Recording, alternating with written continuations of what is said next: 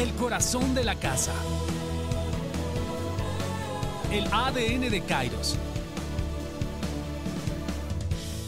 Somos adoradores. Somos apasionados. Somos familia. Somos determinados.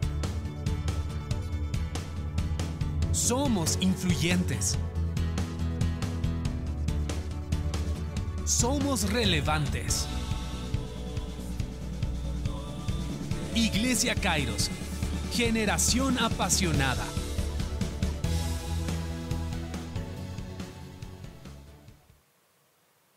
Hola familia amada, estamos en un episodio más de nuestro podcast El Corazón de la Casa y hoy día tenemos un invitado muy especial que viene directo desde Santa Cruz, Juan Pablo Burillo, pastor de Cairo Santa Cruz, más conocido como JP. JP, bienvenido. Gracias, Cris. Qué bueno estar aquí otra vez en casa, ¿no? Con toda la familia. Hemos disfrutado el fin de semana de estar juntos, así que bueno, felices de, de compartir otra vez a todo lo que vamos a conversar el día de hoy esa onda y la prédica del JP ha sido tremenda, así que para todos los que quieran verla, vayan a nuestro canal de YouTube, Iglesia Kairos.org, vean el mensaje del 28 de marzo, ha sido tremendo y vamos a hablar ahora acerca de nuestro ADN, de, de ser relevantes, una iglesia relevante y bueno, tenemos un eslogan, ¿no? Que somos punta de lanzas, marcamos tendencia, pero vamos a empezar a entender qué es ser relevante. Así que JP, para que vayamos recordando un poco de lo que nos has hablado el domingo, un pequeño resumen. ¿Qué es ser relevante? Bueno, o sea, la palabra relevante es un adjetivo, ¿verdad? Es algo que, que nos ayuda para, para, para, hablar acerca de algo. Y relevante significa que sobresale por su importancia o significación. Algo que es relevante es algo que sobresale por, por su importancia, ¿no?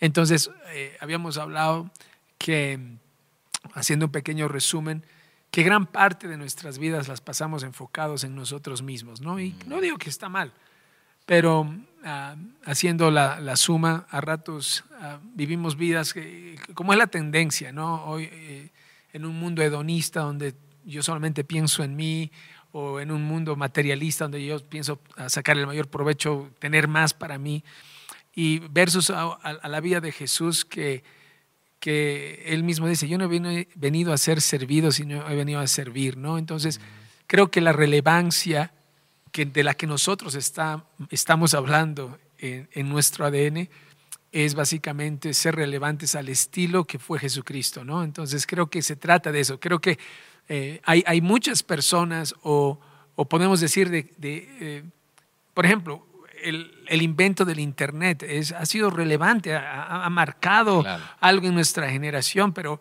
eh, y ha, ha, cambiado muchas cosas.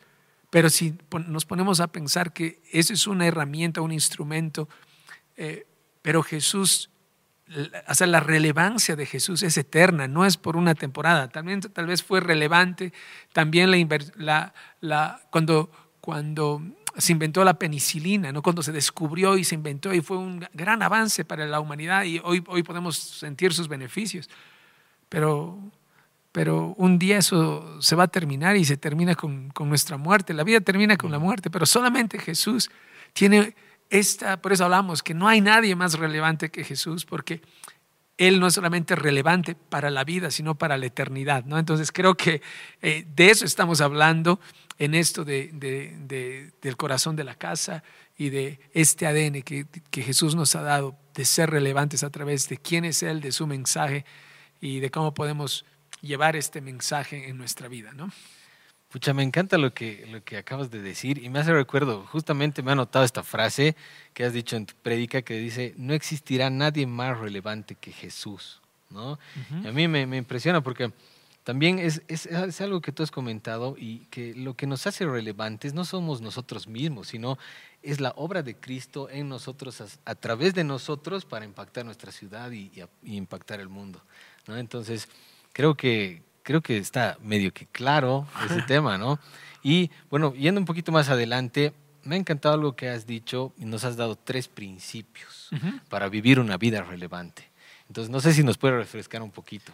Sí, antes de ir a los tres principios, me gustaría hablar de un pasaje que está en 2 de Corintios 4, 6, que, que me encanta y, y dice, pues Dios quien dijo que haya luz en la oscuridad, ¿no? O sea, sé que eh, en, nuestra vida vamos a encontrar personas que han dicho, no, esa persona era una luz, ¿verdad? Y es verdad, hay personas que por cómo han vivido o por cómo han hecho las cosas decimos que han sido luz, ¿no? De hecho, la vida de David, ¿no? En, los mismos, en la misma palabra de Dios dice que David fue una lámpara para su generación, ¿no?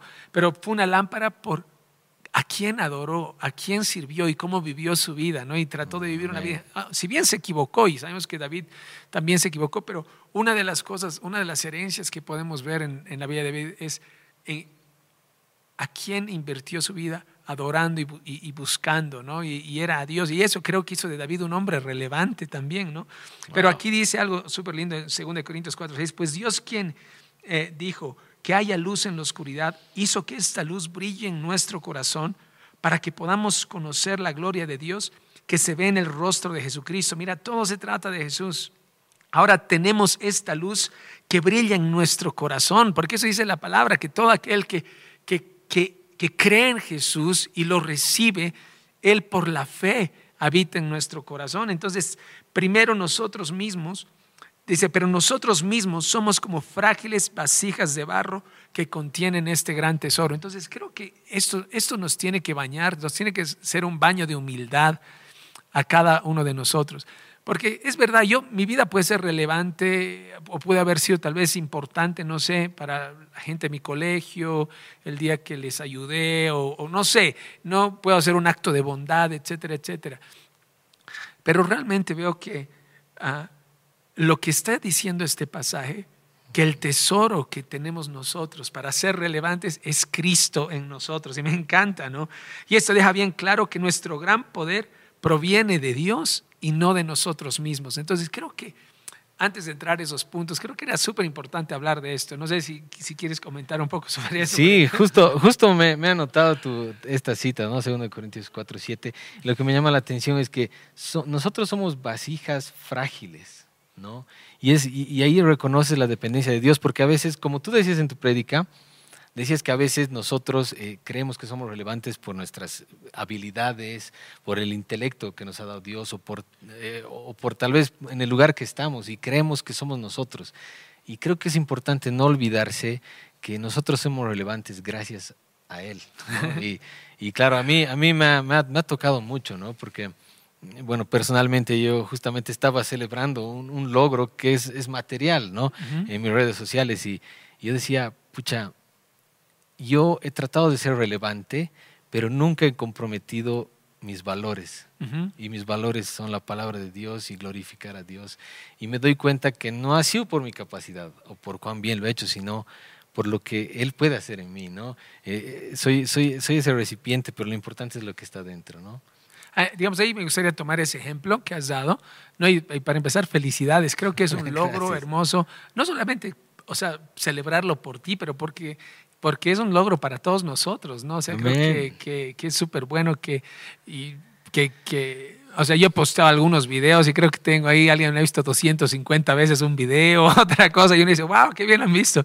Pero han, han visto un millón de veces tu contenido, ¿no? En, en todo esto que, que, que, Dios te ha dado este don y este talento en, en, la batería y cómo estás usando eso para glorificarlo. Y de eso, de eso se trata, ¿no? Y en, en mi prédica hablaba sobre el ejemplo del burro, ¿no? Sí. Y creo que creo que tenemos que aprender de, ese, de, ese, de, esa, de esa moraleja, por así decirlo, que el burro fue relevante, cumplió, es decir, su propósito cuando cargó a Jesús y cuando lo llevó a él como Mesías en, su, en, en ese pequeño instante de vida o de, de, gloria que, pero en, su momento el burro pensó que se trataba de él y a claro. ratos nos pasa, sí. a todos que pensamos que se trata de nosotros.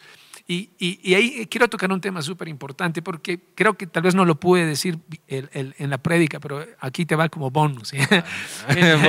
podcast no, bonus. Podcast bonus. Pero me ponía a pensar que es verdad, Dios nos ha dado dones y talentos y a ratos esos dones y talentos que tenemos nos ayudan para vivir, porque Dios ha pensado darnos estos dones y talentos para que nos vaya bien en la vida. El, el, gran problema de eso es que a ratos pensamos, es que no, yo soy inteligente, es que yo he hecho esto y nos olvidamos que este don y el talento, como le dice al burrito, ¿no? Que es como esta analogía. Le dicen, vayan y desaten al burro porque el Señor lo necesita.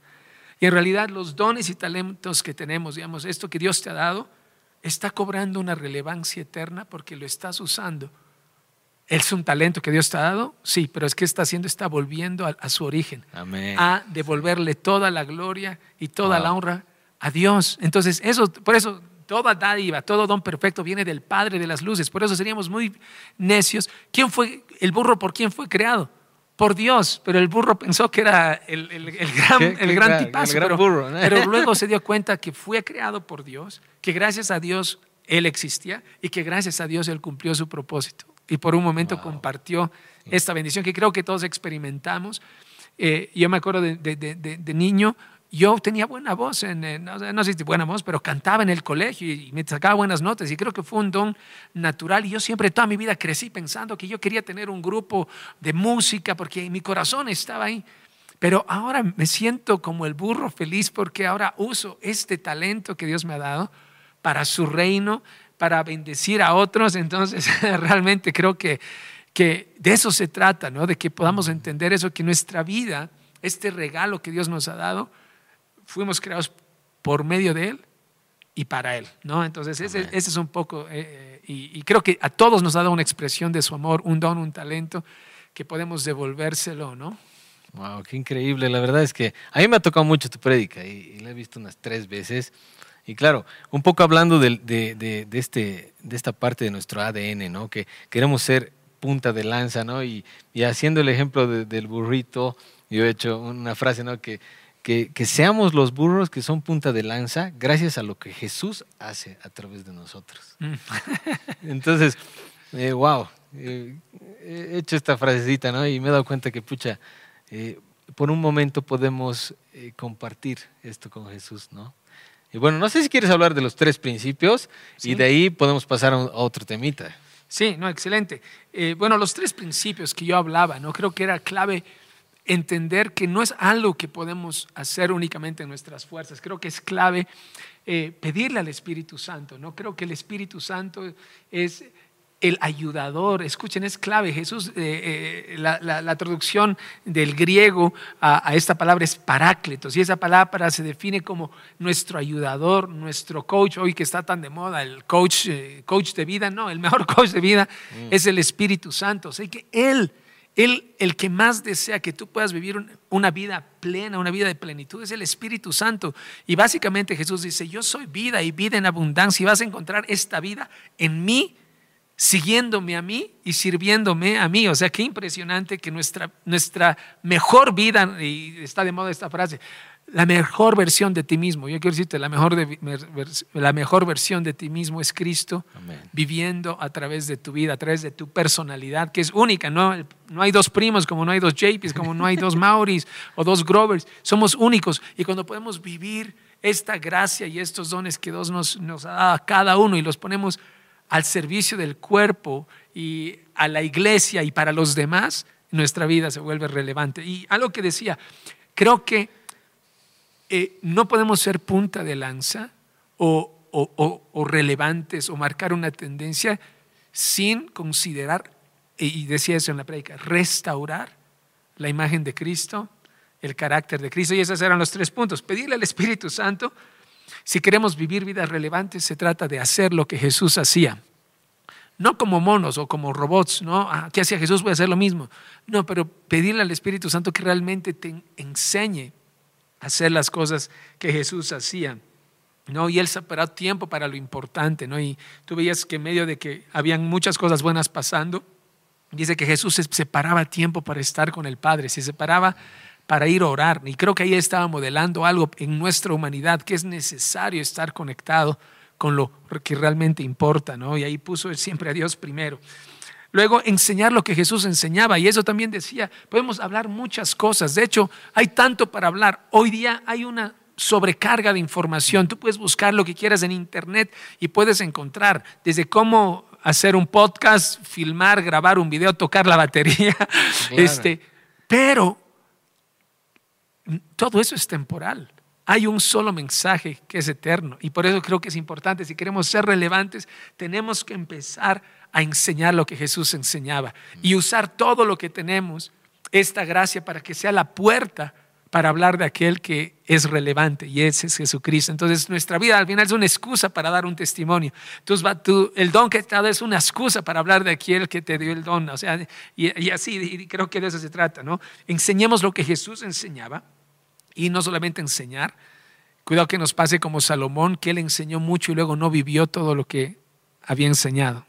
Así que creo que se trata de, de hacer lo que Jesús hacía, enseñar lo que Jesús enseñaba y sobre todo ponerlo en práctica, vivir como Jesús vivía, ¿no? Y todo eso es el Espíritu Santo nos tiene que ayudar porque nuestras fuerzas es complicado. Excelente, JP. Y mira, hablando un poco de lo que tú estás comentando, eh, para ir más a, un ámbito más práctico, ¿no? Nosotros como iglesia, a ver, como Kairos, queremos ser relevantes, ¿no? Y saco algo de tu prédica que eh, Jesús, no había nadie más relevante que Jesús. Entonces, bueno, eh, Dios no cambia, su palabra no cambian, pero tal vez las formas y las maneras de comunicarlo pueden cambiar, ¿no? Y, yo pensaba, si Jesús ha sido el más relevante, porque hay, la historia está dividida por antes y después, como tú decías, nuestra vida como hijos de Dios tiene un antes y un después con Exacto. Entonces, nuestro mensaje como iglesia es demasiado relevante como para callarnos. Exacto. ¿no? y creo que eh, tenemos que buscar formas y maneras para poder comunicarlo. Y no sé qué piensas de esto. O sea, prácticamente, ¿cómo podríamos eh, nosotros eh, ser relevantes? Porque yo creo que se trata de, llegar a la generación futura. Como, cuando hablábamos y tú me decías, yo, yo soy músico, a mí me gustan estas canciones. Y son las canciones que, que siempre he tocado. Pero ya no importa esa forma, porque lo que me importa es que mi hija adora al Señor y su hija también. Exacto. Entonces, ¿qué vamos a hacer como iglesia para poder ser relevantes? Porque ya, ya tenemos claro, ¿no? Que no es por nosotros, es por Él. Pero, eh, ¿qué, ¿qué, estamos dispuestos a cambiar como iglesia para ser relevantes? Creo que ahí es importante, digamos, establecer algo, que no, no se trata de, de copiar o, o, de, o de una moda. No, como tú dices, creo que es importante saber leer, leer a, las nuevas generaciones. El mensaje no cambia, pero la forma sí cambia. Y no tenemos que olvidar que estamos en el mundo, pero no somos del mundo, pero sí, de alguna manera también somos influenciados por el mundo. De hecho, eh, Jesús no cambió nunca el mensaje, pero la palabra en su época se escribió en, griego. Él, él, hablaba arameo y hablaba hebreo, pero también hablaba griego. Pero el lenguaje en el que Jesús vino a la tierra era el griego. Y no dijo, ah, bueno, no, yo solamente voy a hablar en este. ¿Me, entiendes? No era la forma, sino era el cómo estaba comunicando el mensaje eterno a una generación que ahora era de habla griega en su mayoría.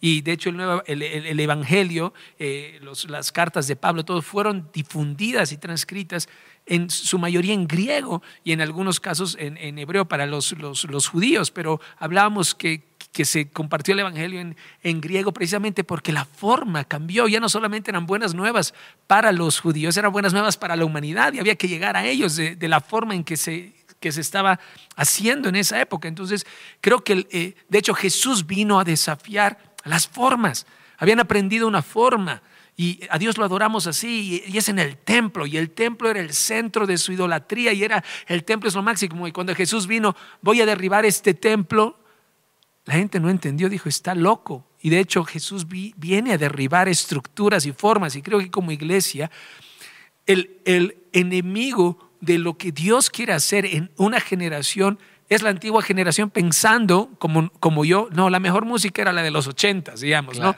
Y mi ritmo es de los ochentas. Yo toco música de los ochentas ahorita y yo tengo mi hija, no se conecta con lo que yo he hecho.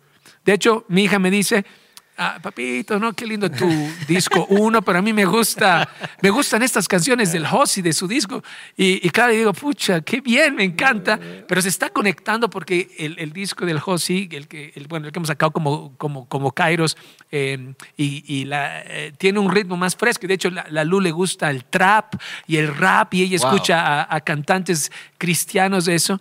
Y bueno, ya ratos trato de rapear y, me mira chistoso como que me dice, no, ese ya no eres vos, digamos, ¿no?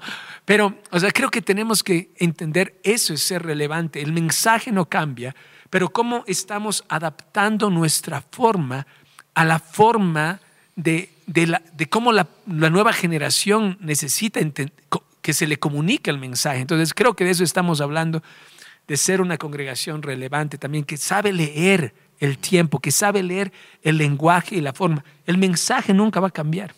Claro. Eso sería eh, terrible si cambiáramos el mensaje, porque el mensaje es el único mensaje que transforma. Y, creo que vamos a ser siempre fieles al mensaje. Y el mensaje no puede cambiar por más de que ahorita vivimos en un mundo que no va a valorar muchas cosas que valoran nuestro mensaje. Pero tenemos que saber cómo llegar con este mensaje a todas partes, ¿no? Y creo que de eso se trata, ser relevantes, puntas de lanza. Y a ratos eso nos va a meter en problemas, como metió a problemas a Jesús y metió en problemas a su generación, por dar el mensaje de una manera relevante en su tiempo. Wow, es, es tremendo lo que dices y bueno, yendo un poco por ese lado, entonces tal vez ser relevante es hacer lo que se necesita hacer para que la palabra de Dios sea escuchada por los que no lo conocen y por las generaciones que están viniendo, ¿no? Eh, te quería hablar un poco de, tal vez alguien está pensando, tal vez ser relevante es ser cool. Tal vez es lo mismo. Ah, no, entonces nosotros vamos a ser una iglesia cool porque eso es ser relevante. Y, y bueno, y sacaba un, un, ejemplo de, que decía Andrés Speaker, ¿no? Por ejemplo, ser cool es como una persona de ya que es mayor, no sé, tiene 70 años y se compra un auto deportivo, descapotable de dos lugares y qué cool, oh, mi abuelo es súper cool, digamos, ¿no? Pero al mismo tiempo tiene siete nietos y quiere llevarlos. Entonces, ya, ya, no es, ya no es relevante. Claro, y no sé si es seguro para los nietos un auto descapotable. Entonces, qué sé yo. Claro, entonces tener ese auto deportivo es cool, pero no es relevante. Entonces, creo que nosotros no estamos llamados a ser la iglesia cool, sino la iglesia relevante que, que va a ser lo que tú has dicho, ¿no? Por ejemplo, esto de la música que decías de, la, de, de tu hijita, Lalu a mí me, llega, ¿no? Porque yo también tengo mis formas y mis maneras y ahora es como que eh, personalmente voy a hacer una, canción de reggaetón cristiano, pero exalta el nombre de Cristo. ¿Por qué? Porque si yo me encierro y digo, no, es que no, no, ya no, esto no es lo que va a venir, pucha, eh, eh, entonces no me importa la gente que está viniendo y, lo que más anhelo es poder alcanzar al perdido, ¿no? Y, y no estoy diciendo que en la Congre toquemos reggaetón, no sé, ¿no? sé si va a pasar, pero creo que tenemos que hacer lo que sea necesario para alcanzar a las eh, generaciones. Eso, eso que acabas de, decir creo que es lo que define el ser relevante.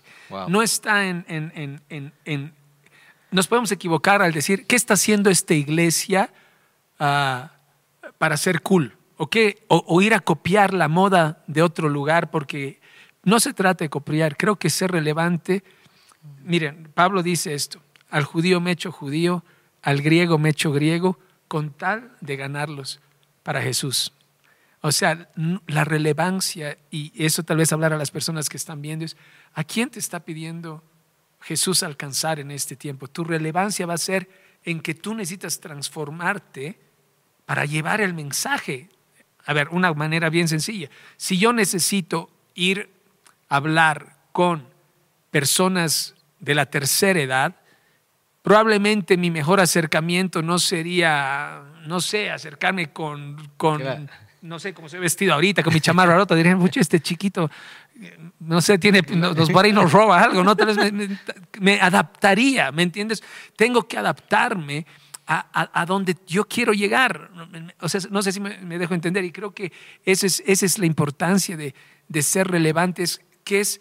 Ah, lo que me mueve internamente para poder llevar este mensaje a, la audiencia a la, que, a, la que tengo que, a la que tengo que llegar. ¿No es cierto? Entonces, creo que parte de ser relevante saber es, es a quién voy a dar el mensaje y cómo lo voy a dar para que ellos puedan captarlo y apropiarlo. Entonces, ese, ese creo que es la, la, la estrategia. De hecho, Jesús, el Padre hizo eso. Mandó profetas, mandó, mandó ah, bueno, profetas en esencia, mandó ah, advertencias, mandó todo, pero finalmente tomó nuestra forma para que entendamos el mensaje eterno. Entonces, creo que de eso se trata, es lo que está detrás, no es, no es el fin, o sea, ahí nos equivocamos, el fin es ser cool, el fin es, es la música, no, el fin es de quién estamos hablando, el mensaje eterno que tiene que llegar y abrirse fronteras. Por eso existen las misiones. ¿Qué es las misiones? Estamos queriendo llevar el mensaje eterno a un lugar donde no conocemos la cultura y por eso hacemos, ah, tenemos que aprender la cultura, aprender el idioma para poder transmitir el mensaje y que no sea una ofensa para ellos, sino que lo puedan captar. Entonces creo que de eso estamos hablando, más que de modas o de ser cool, sino de la importancia de cómo vamos a hacer que este mensaje pueda ser recibido por las nuevas generaciones, las nuevas audiencias. Eh, un ejemplo súper rápido, que yo no sé si, si me queda tiempo. Por ejemplo, yo soy de la generación que yo podría decir, nosotros estamos antes de las pantallas, antes de que el Internet sea tan relevante, toquemos la guitarra en el parque, en, en, el, en, el, ah, en la plaza, no importa, o sea, lo, importante es adorar y está buenísimo y creo que, es, que creo que siempre tiene que ser así, si hay la tecnología, buenísimo, pero entendí una cosa, que desde que hemos empezado a usar una pantalla, que uno dirá, pero una pantalla, ¿por qué usan pantalla? ¿no? Desde que usa una pantalla en la Congre, más jóvenes están llegando, ¿por qué? Porque eh, no sé si van a escuchar o van a ver, pero aquí estoy mostrando mi celular. Tenemos una generación que ha crecido delante de una pantalla. Su lenguaje es una pantalla. Entonces, cuando ellos ven una pantalla, ven algo familiar para ellos. No un tipo raro con su guitarra. Y el tipo raro con la guitarra está al frente, pero tiene una pantalla que les da una familiaridad a un entorno al que ellos están muy acostumbrados. Entonces, la pantalla, yo he mm. visto ahorita, y no digo que idolatremos la pantalla, porque la iglesia tiene que funcionar con o sin, pero es parte de una estrategia de mm. llegar a una generación que es pantalla nativa, digamos, ha crecido y de hecho los papás que están viendo, los que no se hagan, porque lo que hacen para que sus hijos no los molesten es tomar la pantalla y les dan ahí, desde chiquitos ellos están familiarizados con esto, entonces tenemos que usar este medio.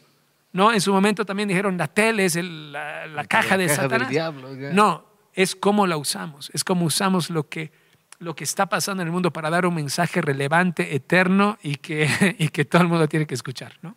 Wow, increíble ese ejemplo, JP, gracias. Y bueno, ya estamos por terminar. Entonces, tal vez ya, ya cerrando, el reto de la iglesia es poder cambiar las formas y las tradiciones que a veces hemos tenido, digamos, ¿no? Tal o vez, que juzgamos. Claro, o, o, digamos, no sé, tal vez nos ha funcionado de una manera 10 años y muchas veces eso se vuelve una tradición y decimos, no, iglesia se hace así, pero creo que el reto hoy en día sería eh, romper eso, porque al, decir iglesia se hace de esta manera y esta es la única manera, por ejemplo, ahorita estamos en un podcast, estamos en cultos medio presenciales, medio, medio online, que antes era, no, pues eh, el Internet también era el diablo hace un tiempo, ¿no? Entonces, eh, y ahorita estamos utilizando esto para llevar el mensaje de Cristo. Entonces, tal vez el reto es no eh, ser una iglesia capaz de, no, no, de cambiar, sino de, adaptarse a lo que está pasando y, no crear un ídolo de esa tradición que a veces podemos construir con ciertas formas, ¿no? Entonces, bueno, no sé qué opinas y tal vez para cerrar, JP, tú puedes dar algún mensaje y... sí, lo que es increíble. Lo que, lo que has de decir. ¿Pod qué? O sea, hay gente que dice, ¿pod qué? ¿Qué es esto pod Porque es nuevo, o sea, para nosotros es nuevo, es algo que está... Diez años atrás no existía nada de esto pero hoy día es la manera en la que el mundo se está comunicando. Entonces hemos sido llamados a alcanzarlos en lo que, en lo que estamos haciendo. Y creo que, lo que está, en lo que está pasando, como decía, en la época de Jesús fue el griego. Jesús no vino a decir, ah, no, el, griego no, vamos a, hacer la tradición y la tradición es que hay que leer en, en arameo. No, se hizo en griego porque era lo que, y eso ayudó a que el evangelio se difunda por, todas, por todo el mundo. Entonces, el, al final estamos hablando de que vamos a usar un medio para comunicar un mensaje que nunca cambia. ¿No? Y a ratos va a ser en misiones, a ratos va a ser internet, a ratos va a ser, amigos, si vas a, a donde vayas, tienes que adaptar el mensaje a tu oyente, si no, eres un pésimo comunicador.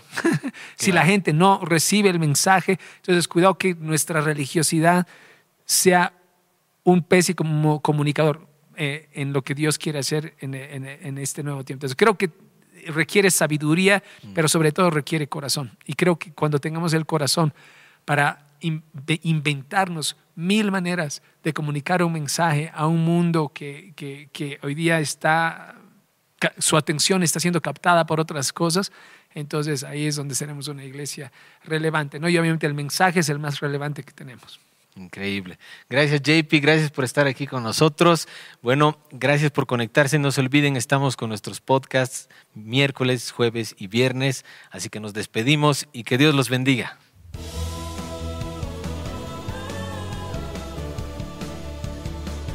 El corazón de la casa. El ADN de Kairos.